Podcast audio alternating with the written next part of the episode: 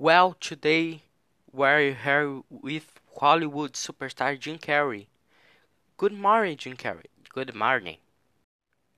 How was your yearly career? At the age of 14, I went to Canadian club called Yuki Yuki, where we has what bowed. Yes, bowed. When I got back at 70 years old, I remade my history in this place and I was very applauding for my comment. And um, what's your first success? Mm, my first success was a with a drama film called Doing to Time on Maple Drive. Mm, interesting. How are Joy and the acting career?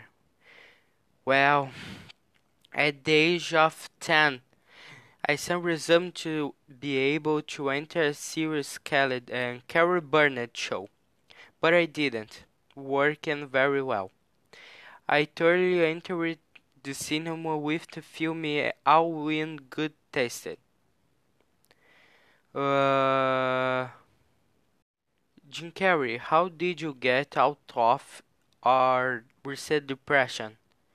I paint a lot because I thought that color was missing my life. What is your interest in play Robotnik in the new Sonic movie?